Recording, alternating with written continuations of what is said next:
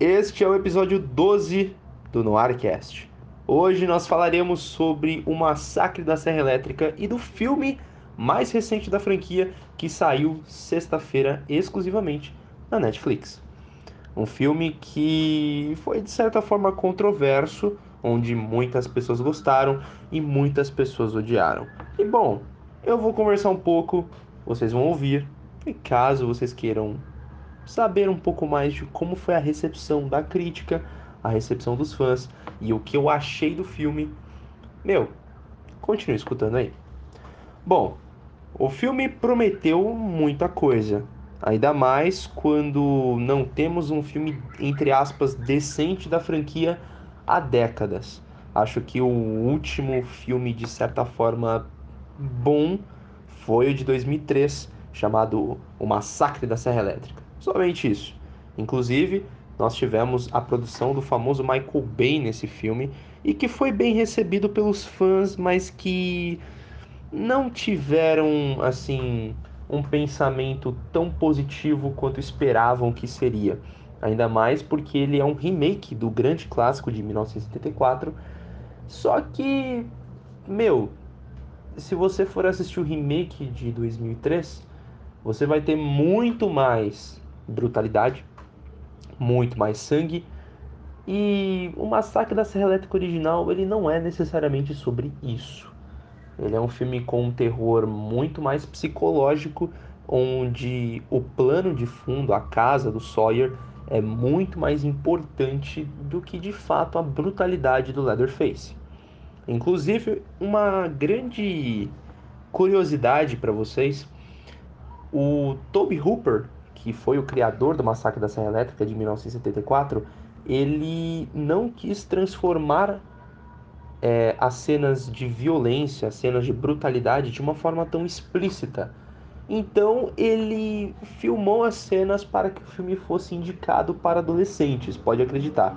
Inclusive, se você ver as cenas de ação e as cenas de brutalidade que o filme possui, elas não são tão pesadas quanto Halloween, quanto Sexta-feira 13, quanto Hora do Pesadelo, entre outros exemplos do gênero slasher.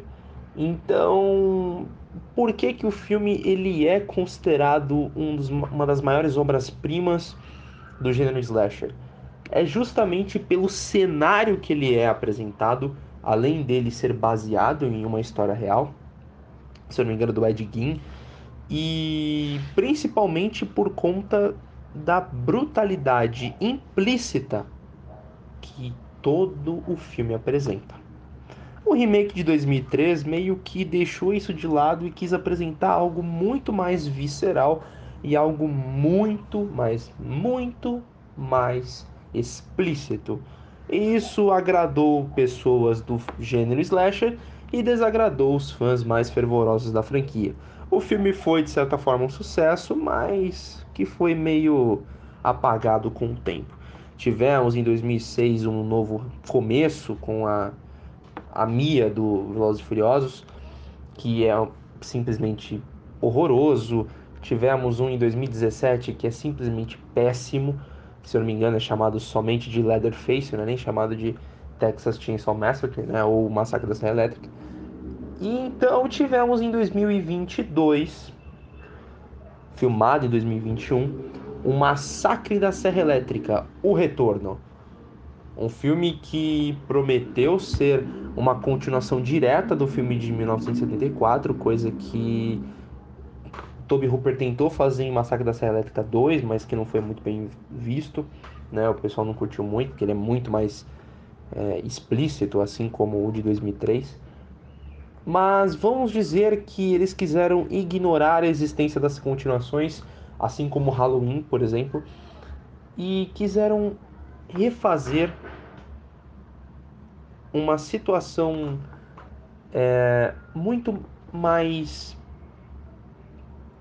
de um revival, vamos dizer assim, muito mais de uma renascença da franquia do que de fato uma continuação direta. Assim como em Halloween de 2018, que é sensacional, diga-se de passagem, é, o filme se passa muitas décadas após do inicial, mais precisamente 40 anos depois. Quase a mesma coisa do Halloween.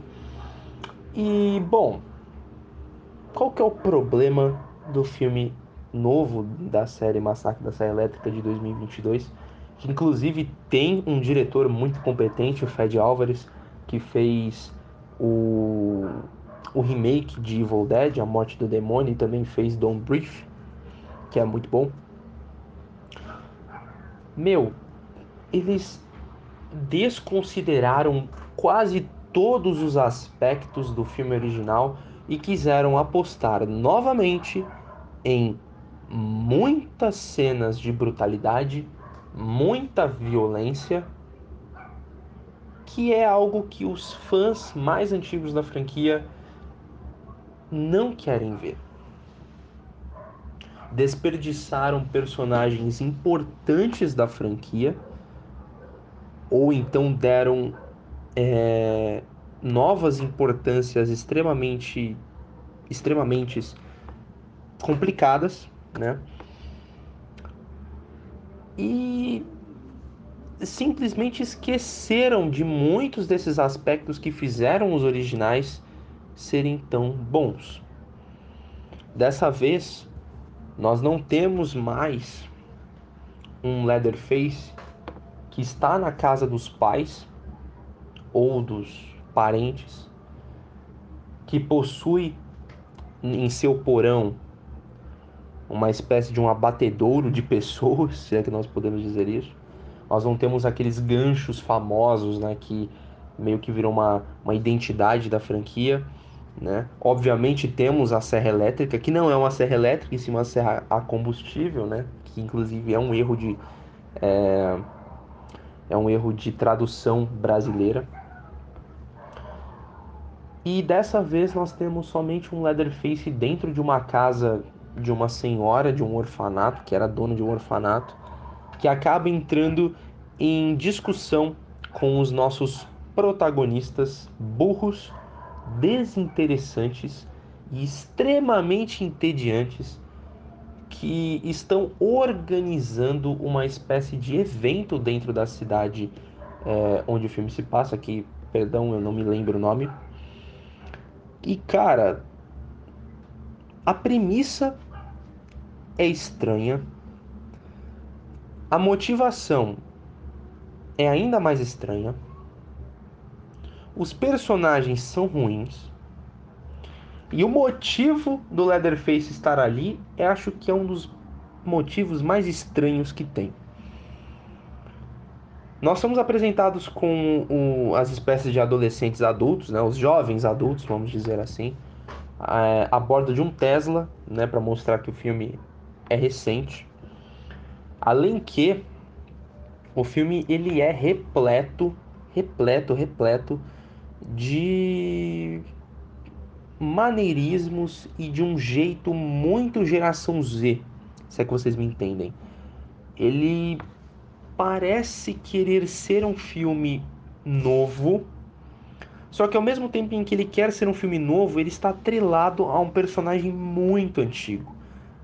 Há pessoas que assistiram o filme e que não estavam acostumadas com essa abordagem jovem e essa abordagem é, estranha à franquia que nunca teve antes, né? Então nós temos personagens, vamos dizer assim, preocupados com causas sociais, o que eu acho importante, mas que não é algo que acrescenta a trama. É algo que não é relevante para o filme. Os personagens não possuem fundos importantes, você não se importa com nenhum personagem da franquia mas em especial a esse filme, os personagens são tão desinteressantes e não possuem trama alguma atrelada a eles, com exceção da entre aspas protagonista que tem uma motivação e uma certa e um certo trauma que não é explorado também. Eu já vou entrar nesse aspecto. E cara, e são mortes gratuitas oferecidas a eles que você não se importa. Acredito que você vai se lembrar da morte deles e não vai se lembrar deles. Aí você vai virar para mim e vai falar o seguinte: Porra, Miguel, mas é, é um filme slasher. Os personagens são dispensáveis, os personagens são desnecessários, eles só estão ali para morrer. Eu sei, mas eu não gosto de assistir um filme slasher onde nem sequer o produtor, o diretor e o roteirista se dão o luxo de explicar ou de justificar o porquê aqueles personagens estão ali e oferecer uma história, nem que seja um conceitozinho, para que eles sejam minimamente apresentados. Nós temos, como eu disse, a trama de que eles vão organizar um evento na cidade da onde o, o Leatherface está. Um, pouquíssimas conversas ali no começo do filme, nos primeiros 20 minutos do filme, onde nós sabemos que eles são chefes de cozinha, estão organizando evento, fizeram a compra de quase toda aquela aquela vila, estão trazendo investidores para a cidade, os investidores não gostam, é, por exemplo, de republicanos, então, meu, tem uma, uma bandeira republicana, inclusive, se eu não me engano, é a bandeira da Guerra dos Confederados dos Estados Unidos, e eles meio que ficam 10 para 15 minutos ali tentando tirar aquela bandeira, porque aquela bandeira é uma afronta aos possíveis investidores desse evento que vão trazer muitas pessoas. E que, meu, é ali um pano de fundo muito simples e muito, ao meu ver, desnecessário para apresentar algo em um filme que não tinha que ter isso a princípio, né? E aí, nossa, descobrimos que um, dos principais motivos pelo qual o filme começa é por conta de uma é, de uma casa, um, uma das casas da vila que o protagonista comprou do banco ele percebe que há uma moradora, a dona de um orfanato, né? Aquela casa era um orfanato, um antigo orfanato que não está mais em funcionamento. E eles começam ali uma espécie de embate, porque a senhora disse que aquela casa ainda é dela, mas aí o cara fala que eles foram no banco e agora a casa pertence a eles e tudo mais, e a gente descobre que existe outra pessoa nessa casa que é ninguém mais, ninguém menos do que o Leatherface. Ok, e Leatherface é a última criança que está naquela casa e que essa criança não se dá bem com o mundo de fora. Inicialmente o Leatherface não é uma ameaça. Ok, eles entram dentro de um, de um camburão da polícia, juntamente com os policiais que tiram a, a senhora daquela casa. E, meu, durante o caminho, nossa, acontecem complicações. Leatherface mata os dois é, policiais de formas bem brutais, inclusive. Inclusive mata uma das personagens é, do, do grupo de jovens adultos de uma forma também bem brutal. E aí nós começamos né, a ter o Leatherface de fato, que ele tira a. Vamos dizer assim. Ele tira a pele da face da senhora que morreu que inclusive eu não entendi o porquê ele fez isso, se era uma senhora que cuidava dele, por que, que ele teve essa capacidade de tirar a face dela e não do policial ou então da, da, da jovem adulta que morreu. Né? Eu até achei um pouco desrespeitoso, mas meu, ele é um, uma pessoa psicologicamente afetada, então não dá pra entender muito. E aí ele começa, né? Ele volta para a cidade, onde ele vai é, começar os assassinatos. Inclusive, ele volta muito rápido, viu?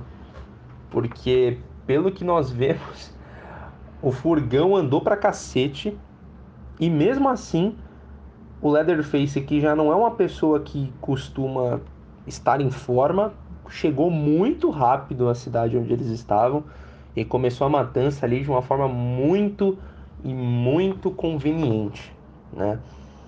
O que me deixou muito triste nesse filme é que os personagens apresentados eles são tão esquecíveis e tão mortos gratuitamente que não dá para você ter um vínculo com nenhum deles, nem a personagem principal tem uma, uma explicação para estar tá ali. Ela teve um trauma, provavelmente, pelo que eu entendi, de que a escola de onde ela estudou teve um tiroteio e ela quase morreu, viu os amigos delas morrerem. E ela tem esse trauma, inclusive durante o filme ele é retratado como espécie de flashbacks durante momentos cruciais. Mas é isso. Os outros personagens da trama não têm isso. E em especial nós temos a nossa primeira sobrevivente do primeiro filme, que consegue escapar do filme de 74. E ela volta a esse filme com uma espécie de Laurie Strode do Halloween de 2018, que não sei se vocês viram, mas no Halloween de 2018 a Laurie Strode, que é a sobrevivente do Michael Myers, que nós descobrimos depois que era irmã do Michael Myers, é, se tornou uma pessoa obsessiva em matar o Michael. Então ela treinou a filha dela, assim, começou a realizar inúmeros testes é, como chama, testes não, né? Começou a atirar com inúmeras armas, se tornou uma expert em várias armas de fogo, armas brancas, né? Tem uma casa toda preparada caso Michael venha atrás dela. E a sobrevivente do, do primeiro massacre da Serra Elétrica teve meio que uma motivação igual, né? Inclusive uma coisa que eu tenho de crítica ao massacre da Serra Elétrica 2022 é que ele tenta ser Halloween de 2018, só que ele não tem o material que o Halloween tem, né? Ele não tem a motivação que o Halloween tem. Eles simplesmente lançaram ali ela, que inclusive tem um papel muito, mas muito pequeno, uma motivação existente, mas pouco explorada, que não se encaixa bem com o filme. Não se encaixa tão bem quanto uma Laurie Strode. E, cara, ela é muito mal aproveitada. Tão mal aproveitada quanto os personagens da franquia. E isso me deixou muito, mas muito triste, porque dava para ela fazer muito mais, mas o roteiro não deixou ela exercer o que ela tinha que exercer. Halloween 2018 e Halloween Kills tem muitas conveniências de roteiro, mas Leatherface, no caso Texas Chainsaw Massacre de 2022, tem muitas conveniências, mas muitas conveniências. Ao ponto em que você, meu, olha para aquilo e diz: sério que isso está acontecendo? Eu sou tão burro ao ponto de acreditar que isso é possível? Então, isso acontece muito nesse filme. E durante o filme, Leatherface vai atrás das pessoas, aí tem aquela cena do trailer que é uma das melhores, que é dentro do, do ônibus, que aí, meu, os caras filmam, nossa, não faça nada, senão você vai ser cancelado. Essa putaria que tem hoje em dia, né? De cancelamento de pessoas que pensam ao contrário, ou pensam é, de forma oposta. E aí, né, o Leatherface mata todo mundo, uma cena muito legal, a cena é muito bem feita. Acho que Independente se você gosta do Leatherface ou não, é, é muito bacana você ver essa cena. Ele mata todo mundo e, obviamente, as personagens principais não sofrem um arranhão, começam a correr. Aí o Leatherface alcança, aí aparece a protagonista do, do filme de 74, não acerta tiro, era para acertar, mas não acerta. Aí já viu, né? Não vou contar muito sobre o filme, mas, assim, o filme é muito curto, não tem desenvolvimento de personagens, muitas conveniências de roteiro, faz pouco jus ao Leatherface. Aquele Leatherface que nós vemos nos filmes anteriores não tem nada a ver com esse Leatherface, entendeu? É, é só uma pessoa vestindo a máscara feita de pele humana, meio gordo, correndo com uma serra a, a combustível. Então, cara, ele é um slasher gratuito, com cenas de gore muito boas, mas que não é o objetivo da franquia inicialmente, não era esse. Mas, nós levamos para esse lado, é bacana. E que serve somente para você passar seu tempo se você curte o gênero. Você gosta de Massacre da Serra Elétrica? É óbvio que você vai assistir. E você talvez goste. Se você é um fã mais fervoroso da franquia, como eu, ou uma pessoa que não curte tanta violência brutal, você não vai gostar tanto desse filme. Ele tem seus pontos positivos, mas ele tem muitos pontos negativos. E infelizmente, nem mesmo Fred Álvares, nem mesmo trazendo a protagonista original do filme, salvaram Leatherface de 2022 de ser um dos melhores filmes da franquia. Eles podiam ter feito um dos melhores filmes da franquia.